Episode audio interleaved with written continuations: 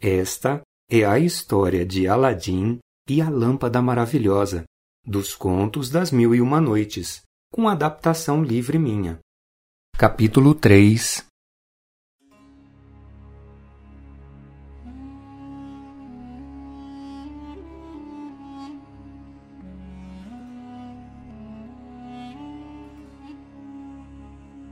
Então o feiticeiro levou Aladim até as lojas de roupa e comprou as mais bonitas e as mais caras que tinham.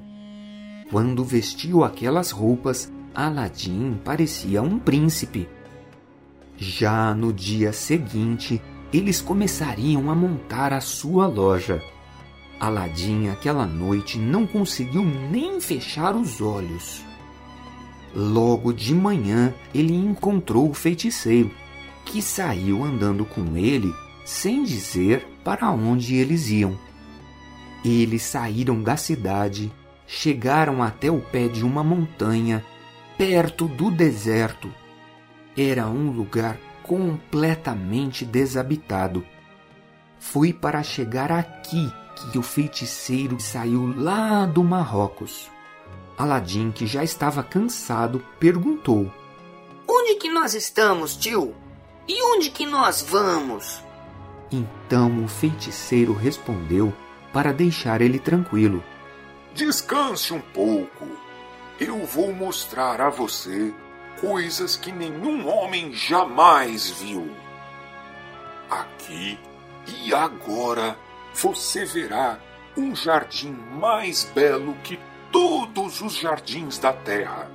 Você esquecerá o seu cansaço e agradecerá para sempre o dia em que me conheceu. Aladim não estava entendendo nada e achou tudo ainda mais estranho. Então o feiticeiro falou: Levante-se agora, Aladim, e vá apanhar algumas raízes secas. Aladim fez o que ele pediu e trouxe as raízes. Então o feiticeiro acendeu aquelas raízes junto com um pouco de incenso que ele havia trazido.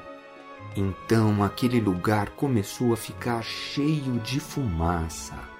E o feiticeiro começou a falar palavras estranhas e mágicas. E de repente a montanha tremeu e a terra se abriu. E no fundo do buraco apareceu uma placa de mármore com um anel de bronze que parecia que era para ser puxado. Olhando tudo isso, Aladim ficou apavorado. Ele soltou um berro e começou a fugir.